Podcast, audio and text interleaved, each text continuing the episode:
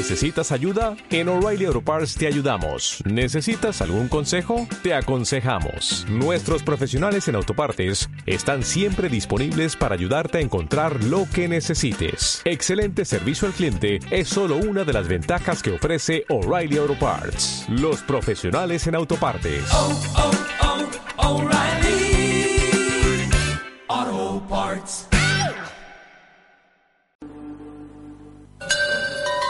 A partir de ahora, a desalambrar. Una hora para hacer frente a las injusticias del mundo a través del arte. Un espacio de análisis, opinión y debate para cuestionar el orden establecido. A desalambrar. A desalambrar. Con Gisela Zapata, Alan Hirschfeld, Cecilia Mercado, Lore Paín y Nicolás Tobe. A desalambrar. Por la radio de la Universidad Nacional de Ríos.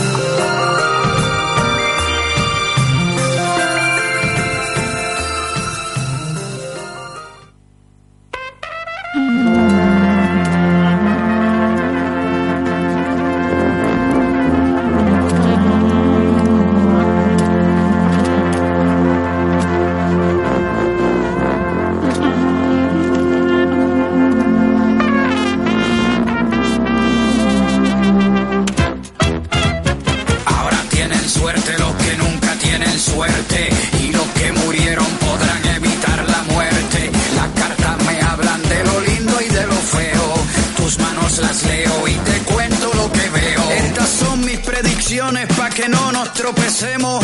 El futuro es nuestro cuando ya lo conocemos. En el futuro ya no habrá carne de vaca.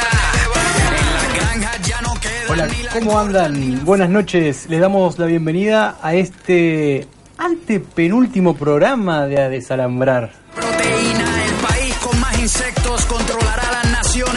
No llores, no llores, sí, la cara de Luz está desconsolado, desconsolado. Este es nuestro anteúltimo programa porque, bueno, como saben o no saben, eh, los, recesos administrativos, a lo que está incluida la radio por ser parte de una facultad, eh, bueno, eso, nos quedan dos programas que vamos a aprovechar y mucho y vamos a recargar todas las baterías para el año que viene.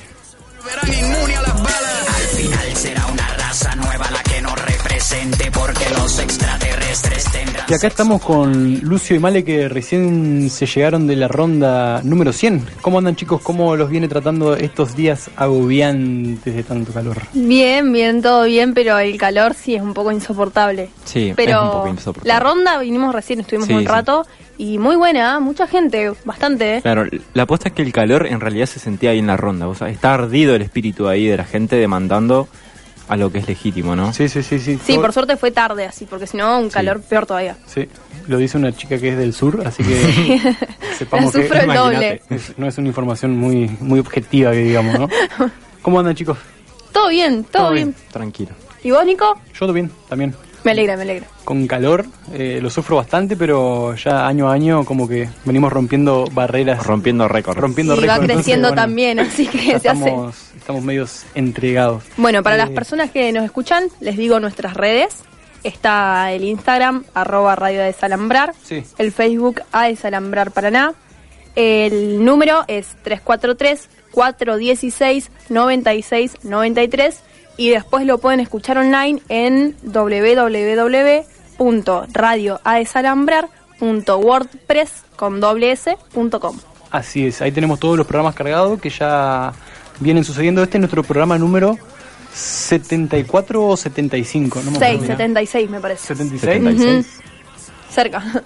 Una banda. 76 martes. 76 martes, claro, en verdad el programa, no me acuerdo qué días arrancó. Creo que habíamos empezado un lunes y después cambiamos a Ah, martes. mirá, no sabía. Me parece capaz que estoy diciendo golazo, pero no importa. Eh, bueno, y tenemos hoy, como todos los martes, muchísima información, tenemos música, poesía, con un invitado de lujo para cerrar el programa y muchísimas cosas más. Y que el futuro nos perdone. A desalambrar.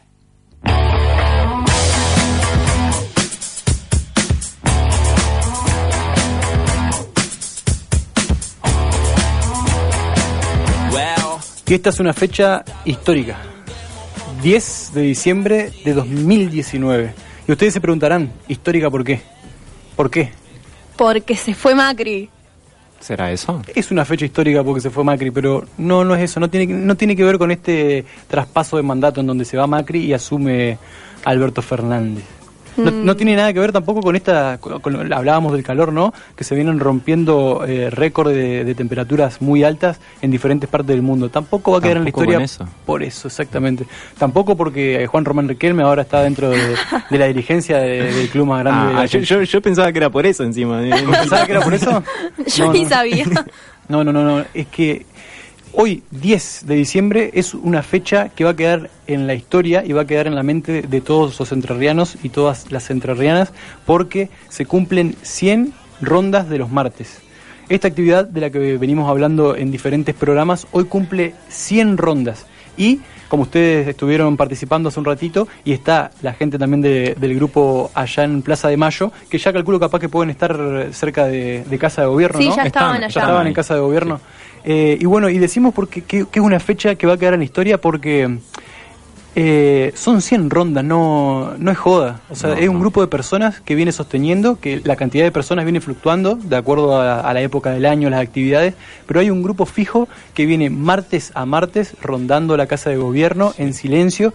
Y ellos mismos decían de que cuando uno cumple 100 a- 100 años, que es un aniversario, por lo general se festeja. Pero hoy se cumplen 100 rondas y no hay nada que festejar. Sí, rondas que las mantienen por más que sea Navidad, Año Nuevo, feriados, lo que sea, siempre los vamos a ver y las vamos a ver ahí los martes. Increíble lo- cómo sostienen su lucha, Una ¿no? tenacidad impresionante. Frío, calor, lluvia, carnaval, feriado, año nuevo, Navidad. Esto no ha impedido que un grupo de personas esté dando vueltas todos los martes alrededor de casa de gobierno y decimos que esto, este- esta fecha va a ser muy importante y va a ser recordada por todos nosotros porque a lo largo de la historia esto es algo que, que- que está demostrado. Siempre hay un grupo de personas reducido que empieza a mostrar un- una, fuerza que el resto de la sociedad no tiene, que después se va contagiando. Después la, la cuestión masiva de que participen un montón de personas es decisiva para que se cambien las cosas. Pero esos grandes cambios de lo que nosotros eh, nos enteramos por películas, por libros, por las efemérides que podemos ver en internet, todas, todas o la gran mayoría han empezado por un grupo de personas que han enfrentado la adversidad, que no, han- no, han retrocedido a lo largo del tiempo y que han llevado los ideales hasta las últimas consecuencias. Y bueno, estamos hablando justamente de esta ronda de los martes, que en, este, en, estos, en estas 100 rondas ha conseguido nada más ni nada menos que cinco fallos judiciales a favor, en donde la justicia dictaminó de que no se podía fumigar alrededor de las escuelas y que creo que yo creo yo que la última ronda que también fue mucha gente fue cuando eh, se dio eh, un visto favorable al decreto que sí permitía fumigar alrededor de las escuelas en donde se concentró un montón de gente y en donde estuvimos presentes. Pero bueno esto para hacer un- una pequeña introducción de que estas fechas van a quedar van a quedar en la historia son momentos muy Totalmente. importantes y los grandes cambios siempre siempre empezaron por un grupo pequeño de personas en Plaza Mansilla acá en la explanada de Casa de Gobierno en este momento está Cecilia Mercado eh, que está cubriendo esta ronda número 100 Cecilia ¿me escuchás? Sí, los escucho, los, los escuché todo este ratito. ¿Cómo están? ¿bien vos? Eh, estamos acá en, ya en la explanada de Casa de Gobierno, aunque un poquito más al costado que de costumbre, porque en este momento está armado el escenario para el acto de Asunción, que va a ser mañana. Sí. Y estamos acá con Lucía Bolsada, presidenta del Foro Ecologista, en la ronda número 100, como ustedes bien decían, un hecho totalmente histórico, hay un montón de personas acá y, y seguramente van a ir llegando más para la hora de rondar. Lucía, ¿querés contarnos cómo estás viviendo vos este momento, la ronda número 100? Hola, ¿cómo andan? Hola. Bien, la ronda número 100 para nosotros eh, bueno, es emblemático, como siempre, el número 100. Eh, no hay mucho para festejar, pero sí para seguir luchando, creo que es un incentivo eh, que nos da pie la verdad la convocatoria fue muy grande, más de la que esperábamos, para ser sincero. Eh, así que sí, viviéndolo en- emocionada y, y bueno, eso nos da un poco más de fuerza para seguir luchando y para seguir rondando todos los martes. Lucía buenas tardes Nicolás te habla Bueno, ahí escuchábamos unas palabras de, de Lucía. Eh, vamos a ver si podemos hacer algunas preguntitas a alguien más que esté por aquí. Hola, te hago unas preguntitas para la radio. Eh, ¿Querés contarnos eh, por qué te acercaste a la ronda número 100? Eh, me acerqué porque, bueno, es una lucha que lleva adelante todo el pueblo entrerriano y soy parte de una fundación que se llama Cauce y que promovemos la agroecología como una salida a este modelo que lo único que hace es matar la tierra y también todas las personas que viven ahí cerca. Gracias. Bueno, vamos a seguir acá por si ustedes quieren volver a comunicarse y, y que más personas puedan contar por qué están aquí en la ronda número 100. Cecilia, eh, sí, antes de, de cortar la comunicación, ¿querés contarnos un poco cómo se vivió la, concentración en Plaza de Mayo, que después eh, tuvo lugar a, a la caminata que llegó hasta la hasta frente de Casa de Gobierno? Sí, la concentración fue a las 7 y cuarto en la Plaza de Mayo. Hubo mucha gente desde, desde allá. Luego hicimos una caminata todo por la peatonal, lo cual también llamó bastante la atención porque en esta fecha la gente anda bastante por esos lados comprando sus regalitos para las fiestas y nosotros eh, de ninguna manera estábamos festejando, sino que nos estábamos concentrando por esa lucha que, es tan importante y que ya cumple 100 martes de hacerse una ronda que por más que llueva, truene, sea feriado o, o una fecha importante, siguió en pie y, y bueno, hoy son todos los que son aquí en la explanada de Casa de Gobierno.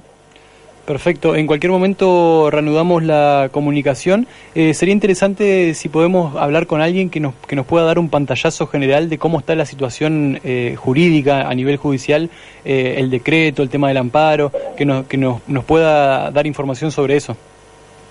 Buenísimo, entonces en un ratito nos volvemos a comunicar. Dale, gracias. Gracias.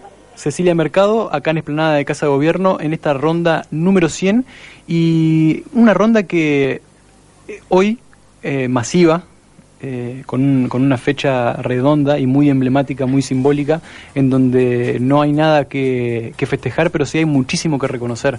Eh, y esperamos que todos los, los ciudadanos entrerrianos, entrerrianas, eh, puedan acercarse a esta lucha porque es una lucha de todos, es una lucha que tiene que ver con el modelo de producción, pero más tiene que ver con la manera de percibir la vida. La vida no es una mercancía, la vida no son números, los chicos están aumentando los casos de cáncer en Entre Ríos, eh, si el, alimento tiene veneno, no es alimento, son un montón de cosas que no están diciendo un grupo de personas en, en la radio UNER o un grupo de personas reducidas en frente de casa de gobierno por una idea totalmente absurda, lo está diciendo la ciencia, las personas que están llevando adelante esta ronda número 100 son abogados, son científicos, gente de, diferentes de, diferentes eh, profesiones que están diciendo todo lo mismo. Nosotros no estamos en contra ni del ni, ni del gobierno, no estamos en contra ni de los gobiernos, porque también hay que decir de que este modelo de producción viene manteniéndose a lo largo de los diferentes gobiernos, pero sí estamos en contra de una forma de percibir la vida. Y esta manera de percibir la vida tiene que ver con la parte económica y con la parte de números. El pueblo dice basta es basta y si no es el año que viene será el otro, esta ronda va a seguir creciendo, el número de ronda va a seguir creciendo y nosotros vamos a estar ahí para acompañar todo esto. la libertad y que nos dé una solución. Es tiempo de tomar el control y mover esta noción. Que ando con ganas de un sonido anormal. A desalambrar. Si se puede rajar a todo el mundo. Si se puede meter bala de pelo. Gobernar para los ricos. Si se puede rifar una nación. Y al ritmo de la murga, esa te la debo. Estamos acá con este tema que se llama Sí se puede, pero no. No se pudo. No, no se, pudo. No se pudo. Cuatro años tratando de que se pueda. Y no se pudo. No se pudo, ¿no? Increíble, y por suerte que no se pudo, porque como No, estábamos... no, por suerte no. Lástima que no se pudo. Si se, si se- si Claro. se hubiese podido, estaríamos todos ahí aplaudiendo a Claro, Macri. Aplaudiendo, sí. festejando. Pero la verdad que no se pudo y no se pudo grosso, ¿eh? Sí, bastante. Uno, creo que el peor gobierno que hemos visto en Argentina, ¿no? Bueno, y hablando un poco de peores gobiernos, ¿no? Vamos a comentar un poquito, vamos a hacer un repaso con eh, los números que deja el gobierno de Mauricio Macri al frente de, de la presidencia en estos cuatro años, que han sido y que siguen siendo, que son y que van a seguir siendo por lo menos en el corto plazo muy críticos y alarmantes, si se quiere, ¿no? Eh, bueno, Mauricio Macri, me acuerdo yo, cuando él todavía era eh, jefe de gobierno de la de Capital Federal, él decía, así bastante de manera sobradora, de que la inflación que tenía el, aquel gobierno de, de Cristina Kirchner, eh, que era una inflación que, que- que era alta, eh, él decía, a ver si lo, si lo encuentro textual, eh, bueno, hablaba de la, de la pesada herencia cuando él asumió el 10 de diciembre de 2015, y él decía de que la inflación eh, hablaba de la inoperancia para llevar adelante un gobierno. Él lo decía como, eh, como, como gobernador de Buenos Aires, cuando había otro partido político ah, en, eh, como, como presidenta de la nación, ¿no? Y qué interesante, ¿no? Porque ahora con este contraste de números... eh, Sí, lo No que se él no decía, siempre cumplió mintió, Macri, siempre mintió. Pero siempre intentó justificarse también, ¿no? Todo lo que hacía o echar culpas a gobiernos anteriores, pero la realidad es que, como vemos, ya no, no hay forma de justificar todo, todo lo que nos dejó. Es que justamente la, la lógica con la que se gobernó, incluso las medidas que se fueron tomando tanto a nivel económico como a nivel social, si se quiere, todas estaban con la premisa de lo que le habían dejado el resto o de lo mal que estaba el país por culpa del resto o la corrupción, un montón de cosas que eh, no, no, la, no la vamos a discutir hoy, ahora en este momento, sino que vamos a hablar de la gestión de Macri, que seguramente algunos números tendrán que ver eh, y que van a tener que ver con, con lo que siga después. Pero lo cierto es que siempre tiró la pelota para afuera, ¿no? Sí, ¿no? Parecía que siempre estuviera echando la culpa a los anteriores mandatos que estuvieron en el poder, pero como vemos, digamos, lo que hace salir un país adelante es un, un espíritu de cooperatividad entre todos, ¿no? No siempre echarle la culpa a otro y con eso tratar de justificar lo que te sale mal a vos o lo que no podés lograr. Exactamente. Y hablábamos de que Macri con esa frase célebre de que la inflación que tiene un gobierno habla de la inoperancia para gobernar. Eh, vamos a decir que en este año, en este 2000, de 2019 nomás, la, la inflación ronda el 55%. Y si tomamos en cuenta los cuatro años de gobierno de Macri, nos vamos al 290%. Sí, increíble, es la más alta desde los fines de los 80, la inflación de hoy. Es, es impresionante. Después si nos vamos a la, a la parte que, bueno, el gobierno que viene, el gobierno de, de Alberto Fernández va a tener un trabajo muy muy grande para hacer, mucho más en, en- en diferentes sectores sociales donde eh, fueron muy golpeados. Eh, bueno, el tema de la, de la actualización de los precios, que se, se dolarizaron esos precios, por lo tanto eh, la suba de, de los costos fue no fue ni paulatina, ni en cuota, ni nada, sino que se aumentó de un día para el otro y eso afectó a la población de clase media, a la baja y si nos vamos a la parte productiva, a las pymes, la hizo pelota con niveles eh, impagables de tanto de luz como de gas. eh, no- Sí, él, él hablaba el otro día en cadena nacional sobre los tarifazos, ¿viste?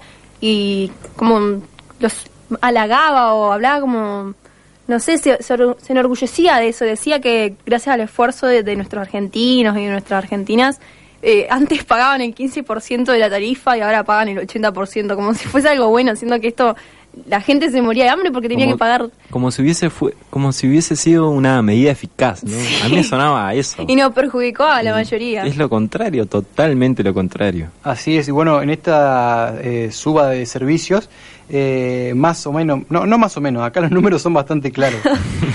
el aumento en la tarifa de electricidad totalizada en estos cuatro años fue del 3.240%. Me hace llorar, Nico, no, no puede ser, no puede ser. Increíble. La de gas tiene un número, 2000. Me da miedo, me da miedo. 4.096%. Uy, no. El doble de lo que dije. Se escuchó mi, mi corazón romperse. No, es, es increíble, bueno, es, es increíble. Me- Acabo de inventar una, una palabra nueva. Increíble. Eh, y bueno, también para hablar un poco de, de lo que fue la gestión de Macri, el nivel del consumo, de los 45 meses en los que estuvo al frente del gobierno, en 42 meses estuvo en caída. De los 45, 42 el consumo estuvo en caída. Y 21 meses hubo de retroceso de ventas minoritarias. O sea, y esto es algo que nosotros podemos ver por las calles, eh, montones de negocios cerrados. Sí. o sea, Sí, por vos, vos paseás por la ciudad y ves alquila, alquila, alquila negocio, alquila negocio, eh, personas que todavía se animan a, a, inve- a invertir plata, que abren sus negocios, pero que por sí, ahí... hace poco acá cerró hasta una galería entera. Me acuerdo que eran muchos, muchos pues negocios en esta galería y, yo pasé el otro día y estaba cerrada porque no podían pagar el, el lugar. Exactamente. Eh, sí, es una locura. También si nos vamos a las partes del dólar, que también tiene que ver con, con nuestra economía, porque bueno, el mercado se maneja en dólares y lo que se maneja en dólares también tiene que ver con los precios que se manejan en, en el país como el nuestro. Eh, cuando asumió Mauricio Macri, el dólar estaba a 9 pesos con 84. Ahora, ¿a cuánto está? 63. 63, 64, 65, como que viene fluctuando, pero sí, va- vamos a ponerle Ronda 63. entre eso. El incremento es del 560%. Y así, tenemos números para, para, para hacer locura. Bueno, hace, hace un par de, creo que fue ayer o anteayer, Alberto Fernández dijo que el- el- eh, la probabilidad de que haya default es, es altísima. Y Es sí. altísima, que el default es cuando un Estado no puede pagar eh, en, en- eh, como estaba escrito en el contrato a, a las personas que le, le dieron dinero, en este caso el FMI, El FMI. que también el endeudamiento que hubo en este acuerdo es colosal, lo van a terminar pagando. Probablemente nos extinguimos antes de que se pueda pagar, ¿no? Sí, probablemente se va a extinguir el mundo antes de que nosotros terminemos de pagar la, la deuda externa.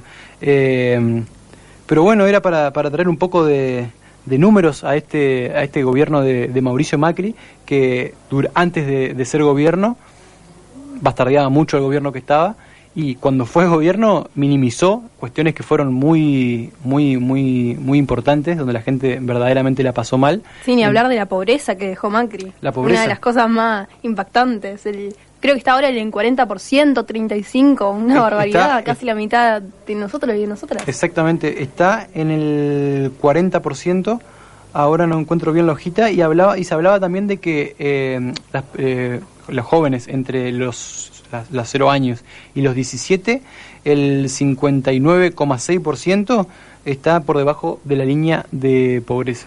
Increíble, Increíble. ¿no? Como dice la frase, ¿no? Con hambre no se puede pensar. Con, con hambre no se puede empezar, estamos hablando de alrededor de 16 millones de personas en el mundo que están de- de- en el país que están por debajo de la línea de pobreza. Y bueno, estos son algunos de los números que, que dejó Mauricio eh, en estos cuatro años de gestión. Vamos a ver qué es lo que pasa con, con, con la gestión que ahora asume.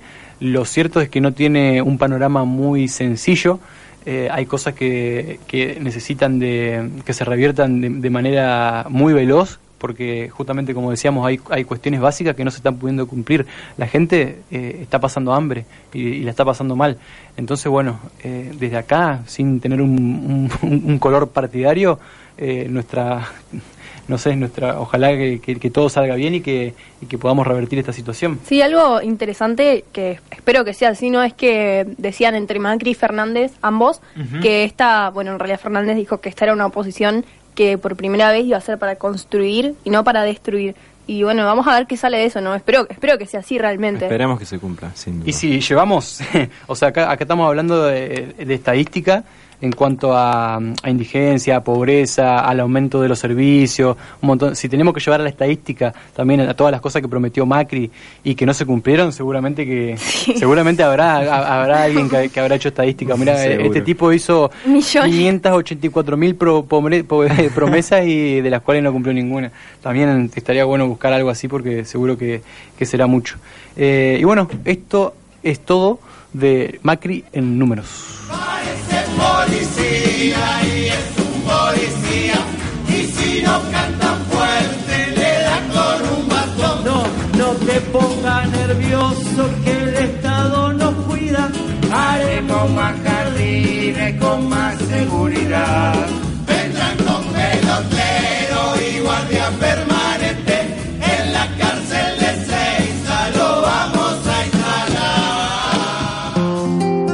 desalambrar, a desalambrar, a desalambrar, a desalambrar.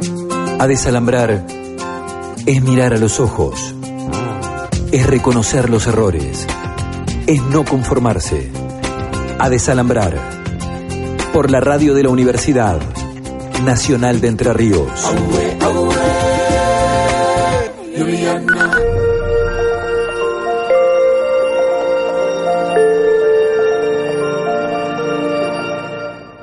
Cuando algo se mueve, todo cambia. Cuando nos movemos, cambiamos nuestro modo de mirar y se sacuden las ideas. Cuando nos movemos, abrimos puertas, creamos caminos y dibujamos nuevos mapas. Algo se mueve en la Facultad de Trabajo Social de la UNER. Venía, venía a estudiar licenciatura en Ciencia Política, licenciatura en Trabajo Social. Más info en www.fts.uner.edu.ar o por mail a difusión de carreras arroba fts.uner.edu.ar. Venía a la Universidad, Pública, y gratuita. Pública y gratuita. Ahora escuchanos en YouTube. Encontranos como Radio UNER Paraná. Ahora escuchanos en YouTube. La editorial de la Universidad Nacional de Entre Ríos ofrece a través de su portal online eduner.uner.edu.ar su catálogo completo de publicaciones científicas, académicas y literarias.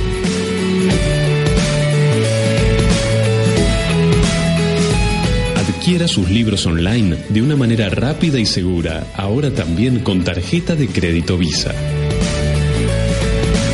Eduner, editorial de la Universidad Nacional de Entre Ríos. La revista Mate es un medio libre, el lugar de la juventud listo. No, no, no, no, no, no. Déjanos a nosotros. Revista Mate. De la privada y para todos. Drogas, Sexo. música, Contracultura. terapias alternativas, Disidencias. humor Y literatura. Pero principalmente, compromiso con nuestro tiempo. Revista Mate, periodismo joven y autogestionado. Buscarnos en Facebook, Instagram y Twitter como Revista Mate. Que no se te lave el Que no mate. se te lave el mate. La Facultad de Ciencias Económicas de la UNER te espera para su ciclo lectivo 2020. Vas a poder cursar las carreras de contador público, licenciaturas en economía y en gestión de las organizaciones y tecnicaturas en recursos humanos y administración pública. Búscanos en Facebook, Facultad de Ciencias Económicas UNER y en Instagram fceco.uner. Facultad de Ciencias Económicas de la UNER, Universidad Pública y Gratuita. Radio UNER Paraná. Tu lugar se escucha. A desalambrar, a desalambrar, a desalambrar, a desalambrar. A desalambrar es saber pedir ayuda. Es poder hablar de diferencias. Es cuestionar lo establecido. A desalambrar, a desalambrar. Por la radio de la Universidad Nacional de Entre Ríos.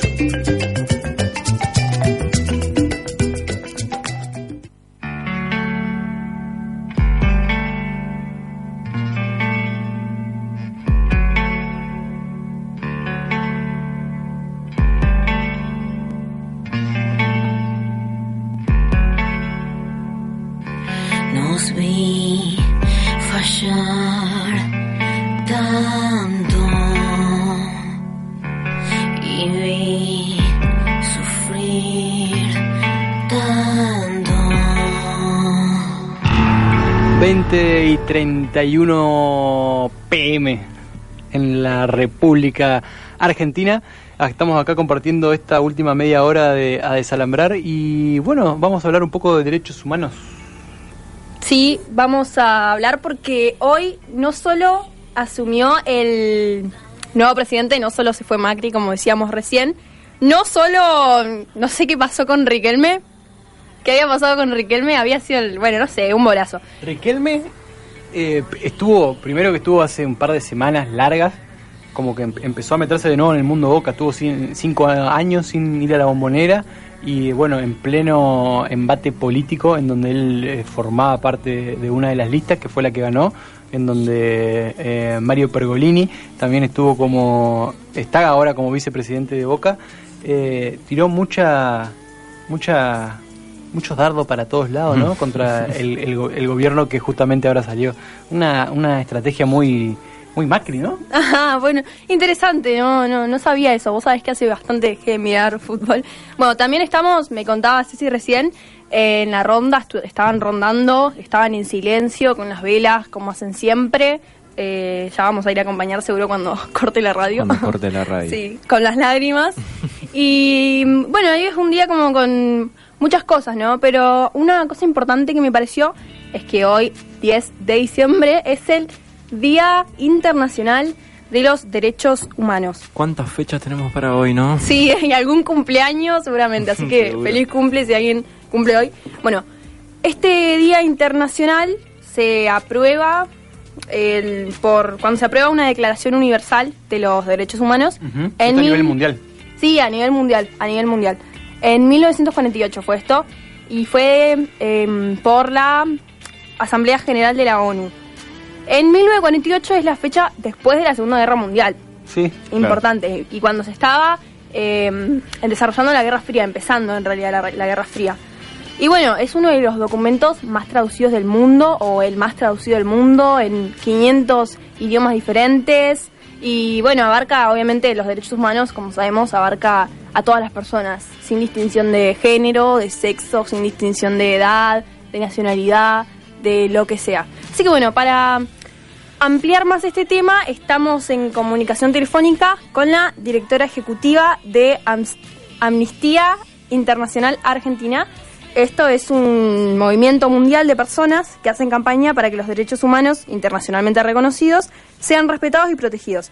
Está presente en más de 50 150 países, tiene más de 3 millones de activistas y bueno, ella se llama Marcela Belsky, eh, Mariela Belsky.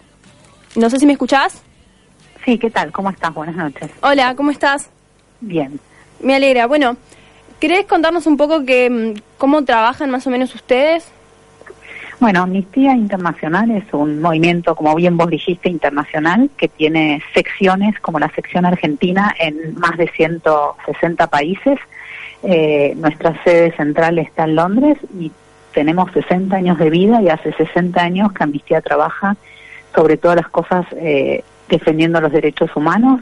Somos un movimiento de más de 7 millones de personas en el mundo. Esto quiere decir que tenemos 7 millones de, personas que nos apoyan. Se nos financiamos solamente de personas, para ponerlo más didáctico, que como en un club de fútbol pone Sí. una cuota mensual eh, y de esa manera nos financiamos. Somos absolutamente apartidarios, no aceptamos plata de gobiernos, excepto para educación en derechos humanos. Eh, y tenemos países prioritarios donde las situaciones de derechos humanos son más acuciantes, donde todo el movimiento trabaja de manera conjunta como prioridad. Y después eh, temas regionales también. En, en el caso de nuestra región, Venezuela es una prioridad, Colombia es una prioridad, Nicaragua, bueno, la verdad es que en este momento medio todo es una prioridad, Bolivia, Chile. Así que hoy podríamos decir que es un día bastante importante para Argentina, que en un contexto tan tan dramático estamos celebrando la democracia y cambiando de gobierno en las condiciones en que lo estamos haciendo. Y domésticamente tenemos una agenda de temas eh, que no elegimos nosotras, nosotros tenemos, eh, obviamente es un movimiento democrático, los temas se eligen democráticamente en una asamblea general que se hace todos los años, donde van representantes de todas estas secciones de la gobernanza y así se definen las temáticas prioritarias para la organización.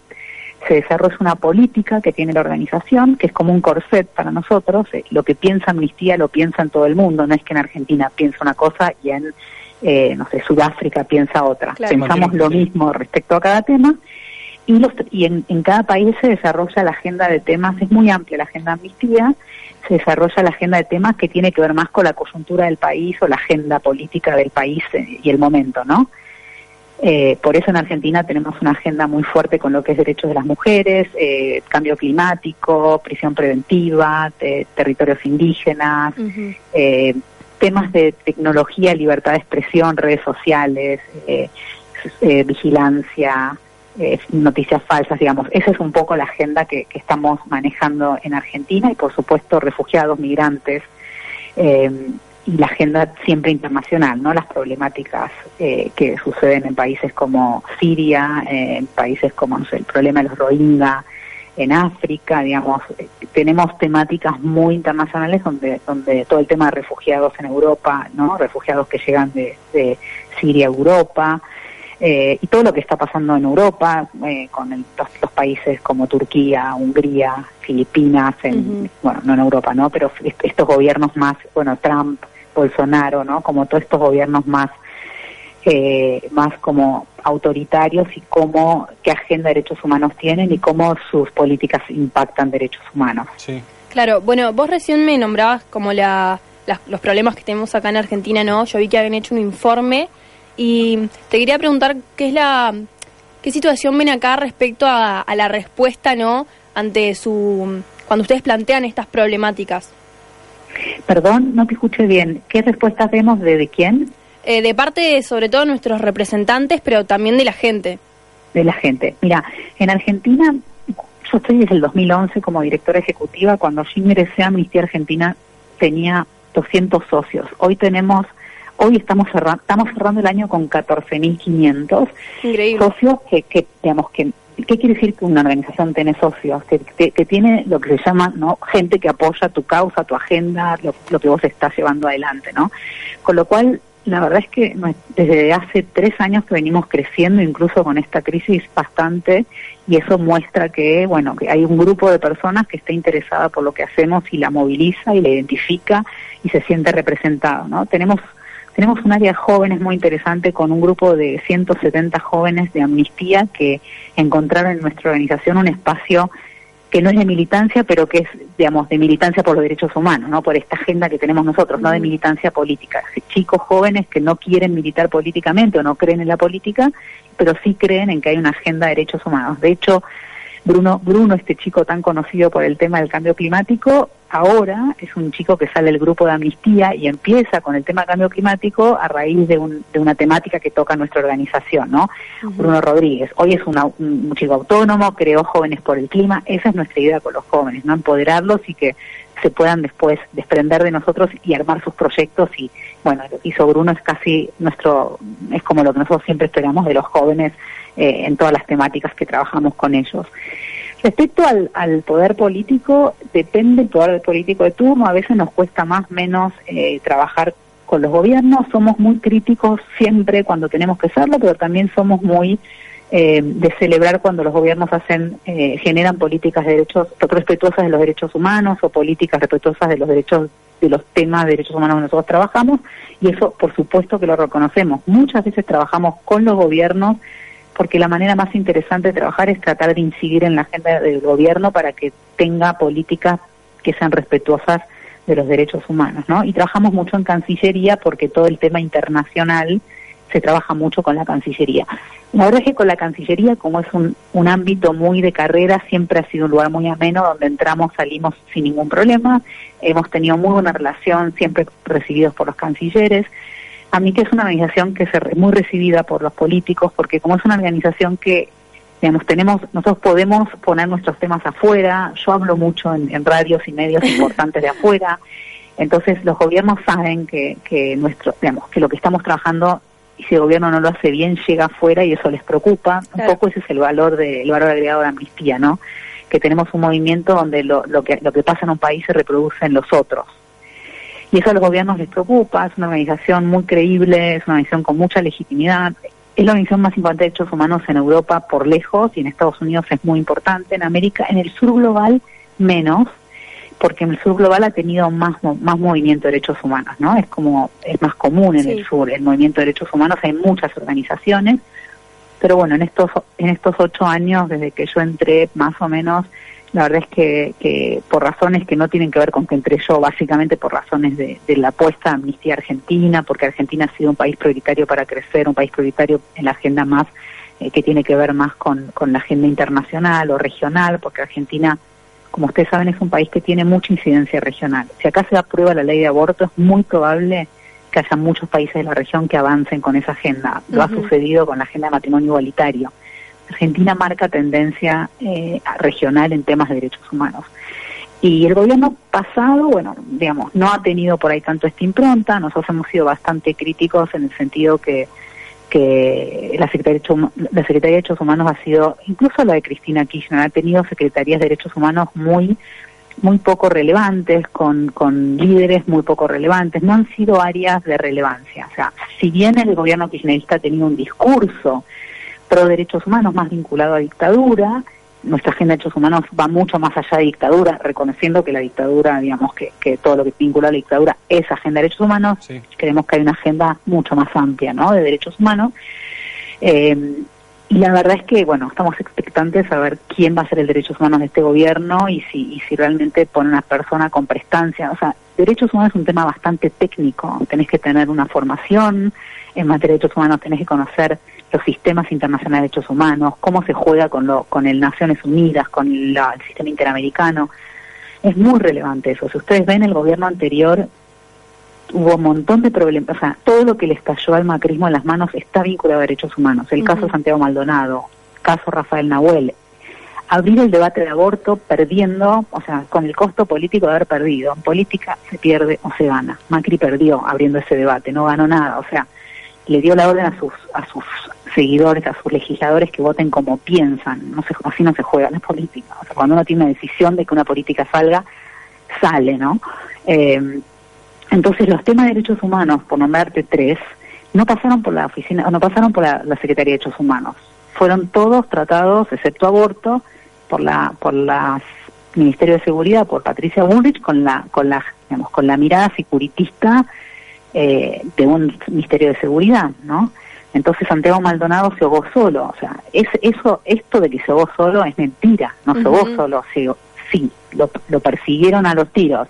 Unos gendarmes se cayó al agua, sí, se ahogó solo cuando se cayó al agua, pero no se tiró a nadar y se ahogó. Bueno, esto es algo que va a haber que resolver. De hecho, la causa por eso está avanzando y se reabrió, etcétera.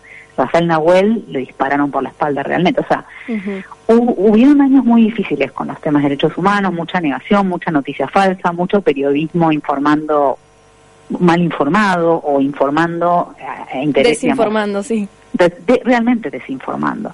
Yo espero que con el, con el, el, el nuevo gobierno esto no pase, que no se endulcen con, con no como las redes sociales, lo- los trolls, todo eso que endulza muy rápido, ¿no? Sí, esperemos que esperemos no. que no se haga uso de eso, porque eso dividió mucho al país. O sea, venía dividido del kirchnerismo y el macrismo lo, lo, lo asentó muchísimo. Y la verdad es que la sensación es que eso no le hace bien al país, no le hace bien a la, a, a la gente que sufre violación a sus derechos humanos. Derechos humanos es que una persona de clase media no tenga un, una garantía para acceder a un alquiler, tiene un problema de acceso a la vivienda. Eso es un problema de derechos humanos.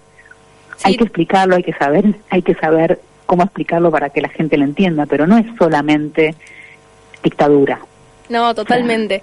Ustedes este domingo realizan un festival, ¿no? Por los derechos humanos, se llama... Este, sí, este domingo hacemos un recital en obras, eh, justamente donde lo llamamos Toquemos los temas que importan, justamente trayendo esta agenda de derechos humanos que yo te describía, ¿no? Una agenda más moderna, más, más, no más moderna que, digamos, como ya te dije, hay temas que hay que seguir resolviendo, pero una agenda que, que digo más moderna porque digo que hay movimientos pidiendo por estos temas, aborto, cambio climático, eh, temas migratorios. Hay movimientos que están pidiendo por estos temas. El tema de la, bueno, toda la situación en América Latina es muy, muy seria y un poco nuestra idea es en este recital tocar esos temas. Amnistía es muy conocida por el recital famoso de Amnesty International en el 88. La verdad es que desde que yo entré a la organización tengo el sueño de hacer el recital eh, y mis colegas me acompañaron en este sueño. Obviamente no podemos traer a Sting, a nadie afuera, pero la idea es como reeditar un poco ese recital, un poco más orientado a jóvenes, con grupos que van a tocar más, más que le gusta a los jóvenes, con temas que los conmueve a los jóvenes, como reeditar un poco ese recital y volver a instalar los amnesty recitales. eh, y, y nada, y un poco esto, ¿no? Va a haber charlas, va a haber, este, present- va a haber como presentaciones de gente conocida en, en los temas que nosotros trabajamos y a lo largo de todo el día, porque es de 2 a medianoche, van a ir tocando los distintos grupos. Y bueno, y esperamos que haya mucha gente que nos acompañe y, y- y que se acerque. Sí, Es en seguramente Obras, sí. es en el Estadio Obras, acá en Buenos Aires, eh, en el indoor, eh, porque iba a ser en el outdoor, pero como no no sabíamos si llovía o no, decidimos pasarlo al indoor para que no haya, no, no suspenderlo. Eh, y bueno, y eso. Bueno, muchísimas gracias. Así que este domingo es el evento y muchas gracias por la comunicación. No, por favor, un placer. Buenas noches. Buenas noches. A desalambrar.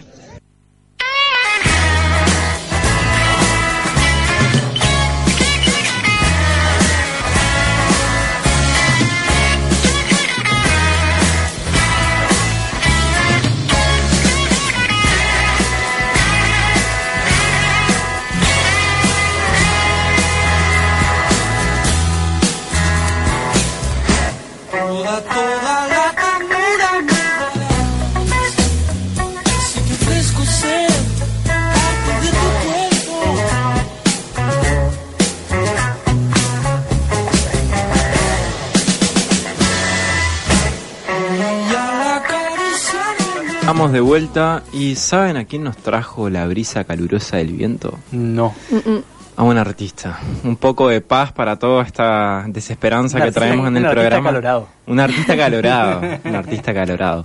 Paso a presentarlo. Él es Kevin. ¿Cómo estás, Kevin? Hola, buenas noches. Buenas noches. Hola.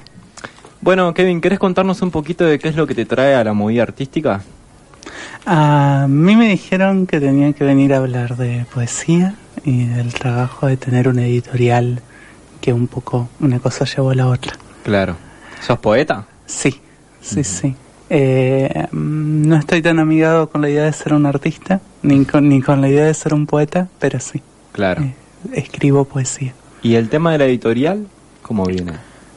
Antes que, que poeta o que artista, que son dos figuras en las que me siento más incómodo, yo desde hace un tiempo soy tallerista y trabajo con personas y poesía. Y trabajo a partir de una forma, un método, una idea que es la mediación de lectura, que tiene que ver con provocar acercamientos singulares entre personas y textos. Hace un tiempo ya que trabajo de esa forma en varios contextos distintos. Y por eso cuando creamos con algunos amigos una editorial, La Realidad y el Deseo, decidimos que fuese una editorial pensada desde la mediación de lectura, pensada para este tipo de acercamientos entre la literatura y las personas, que Claro. es el tema que, que más me interesa y fascina. Más que la poesía en sí misma, me interesa lo que le pasa a las personas cuando nos acercamos a la poesía. Claro. Genera muchas cosas, ¿no? Leer poesía a mí personalmente me transmite mucho y me habla mucho a mis adentros, podría decir. Por ahí más que otras artes como la música o como ver, no sé, alguien que danza, todo eso. Pero cuando leo un poema o algo siento que me transmite algo. Hay gente que no, pero al menos a mí me Sí, o pasa al, eso. o al escribirlo también. o al escribirlo totalmente. Entonces, ¿a qué te referís vos cuando decís eh, un, un acercamiento? Yo estaba pensando lo mismo eso. Ah, que un acercamiento. Me, me intrigó eso. A crear algún tipo de primer vínculo, algún tipo de vínculo inicial. Claro. Eh, por ahí la mediación de lectura trabaja eh, sobre un deseo y a veces lo provoca, a veces lo genera y a veces simplemente lo ensancha. Entonces esos acercamientos tienen que ver con un primer dar a leer, por eso con, con acercar por primera vez algo. Claro. Eh, yo trabajo acercando poesía a personas, a veces por primera vez, entonces, aunque eso de la primera vez igual está puesto entre comillas, porque luego uno va viendo que todas las personas tenemos en nuestra vida diferentes eh, vínculos con lo poético que van mucho antes del texto escrito y que esos vínculos con lo poético se pueden utilizar o pueden estar presentes en un primer momento o pueden ayudar a crear algún camino lector en torno a la poesía. Claro. Pero sí, la palabra que, que se me vino recién fue acercamientos, seguramente por eso, aunque tal vez una palabra más importante sería vínculos, generar vínculos entre personas y textos, eh, que es en lo que trabajo, pero bueno, además escribo poemas y desde este año tengo una editorial, La Realidad del Deseo, de la cual publicamos dos títulos este año, uno de poesías, una reedición de un poemario que se publicó en Paraná en 1991, que es La Piedra Azul, de Juan Manuel Alfaro, y un cuento infantil escrito por la Fer Álvarez e ilustrado por Macarena Villalba, que se llama Tinton, que son los primeros dos títulos, y también pensamos editar un libro de ensayos y una antología de textos literarios escritos por niños de primaria en un, taller de poesía Mm, de una escuela claro. de acá de Paraná. Vieron que en Paraná, desde que van, en realidad en la provincia, desde que están las escuelas Nina, que son de jornada completa, se abren po- muchas posibilidades de talleres, algunos de ellos son de acompañamiento al estudio de la lengua y muchas compañeras eh, poetas han transformado esos talleres en- de acompañamiento eh, en talleres de poesía. Y en esos Claro. talleres se está escribiendo bastante, algo lindo. de eso ya se está publicando, así que en este caso vamos a trabajar sobre talleres que están sucediendo en la escuela Mitre de Paraná, que en esa escuela. Qué hermoso, qué interesante, sin duda. Sí. Kevin, contanos, este, ¿en qué crees vos que nos puede ayudar, digamos, tener un acercamiento con la poesía o desarrollarlo desde temprana edad, como vos decís? Porque por ahí hay gente que, si bien tiene no sé, algún encuentro con alguna parte poética en, lo que rodea su vida, pero a mí me parece que el grueso de la gente hoy en día está un tanto alejada, ¿no? De tener ese acercamiento. Sí, no, eh, no sé por ahí bien cómo son los diagnósticos eh, o cuáles son las impresiones que nos llevamos, pero sí creo que la poesía ocupa un lugar de, y, el arte en general, pero la literatura en especial, por trabajar con palabras, ocupa un lugar de reservorio, de sentido del mundo.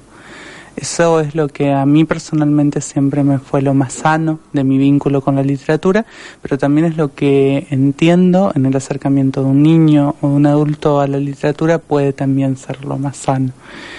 Eh, esto de ser un reservorio de sentido tiene que ver con que mientras los relatos que nos mantienen en el mundo se van volviendo cada vez más frágiles y endebles y cada vez más cambiantes, ya no vivimos alrededor de relatos más sólidos, la literatura permite seguir narrando la vida, que es algo eh, sumamente riesgoso, sumamente desconocido, indómito, es algo demasiado misterioso y con lo que tenemos que convivir todos los días. Entonces, eh, la literatura, como todo arte que aporta a colocar algún tipo de armonía dentro de nuestra vida interior, en este caso colocar un relato, un ritmo, algunas palabras, nos permite, bueno, tener ahí sí otro tipo de acercamiento a la realidad. Eh, por eso, en eso creo que la literatura mm, me ha servido, si es que la literatura debiera servir para algo, pero también en, en ese sentido pienso que, que está bueno que la literatura ocupe un lugar en la vida de las personas.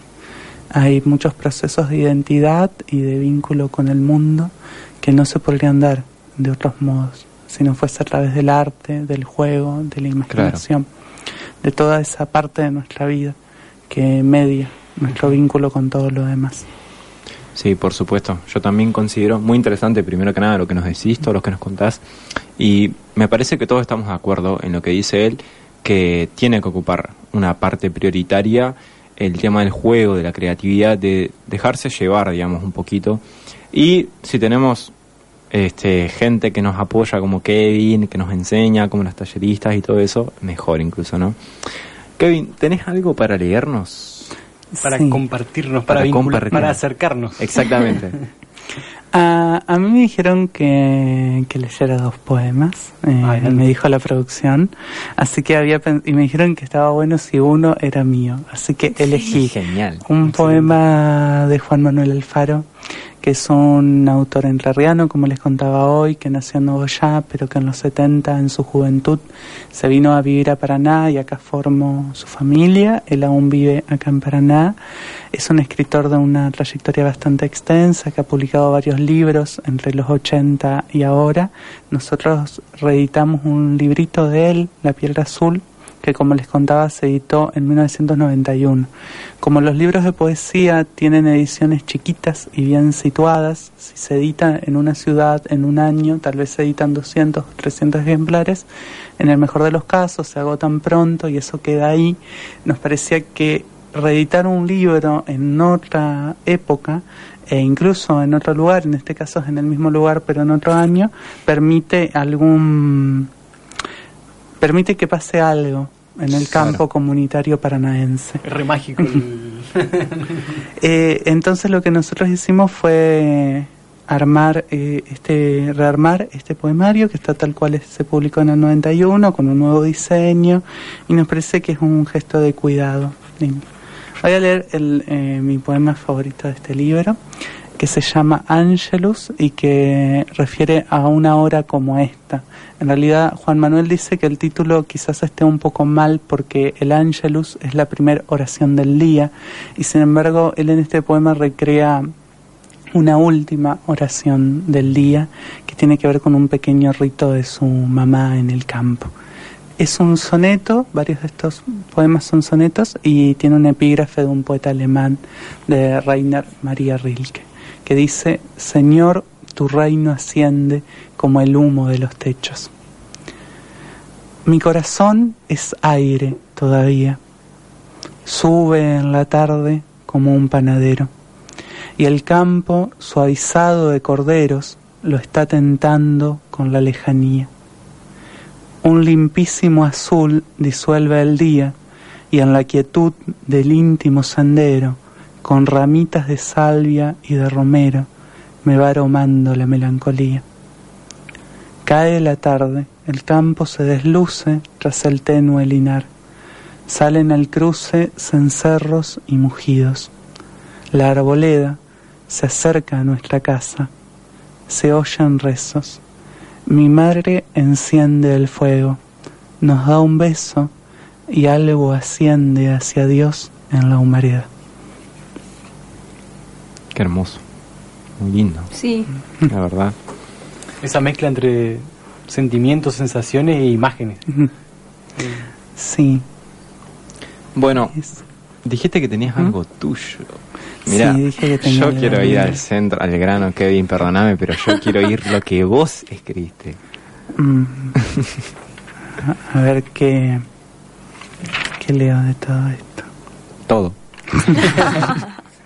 No, ¿y cómo eh, podemos acercarnos a, a, a la editorial o, o para acercarnos a- a- al libro que se reeditó o al de Fernanda Álvarez? ¿Cómo? Eh, algunos de estos libros están en dos librerías amigas nuestras de, de Paraná, que son Azogue Libros, que es un local de Lucas Mercado en calle Alem, y Vaporeso, que es la librería de Joaquín Díaz en calle Nogoyá, frente a la feria, eh, que está abierta de jueves a sábado.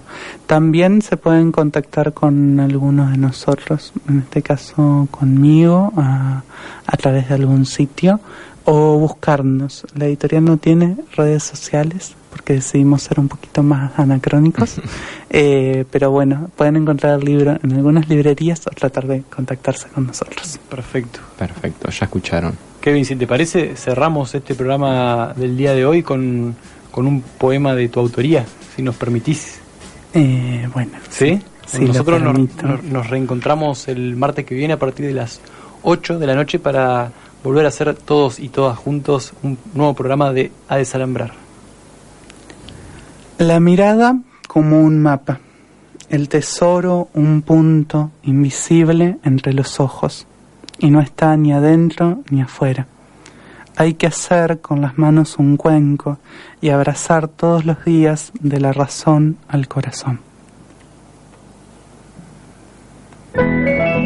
A desalambrar, a desalambrar, a desalambrar, a desalambrar. Es saber cuándo no perder más tiempo. Es saber escuchar, es saber escuchar, escuchar. Es seguir buscando, buscando, buscando, buscando. A desalambrar. Por la radio de la Universidad Nacional de Entre Ríos. Por la noche.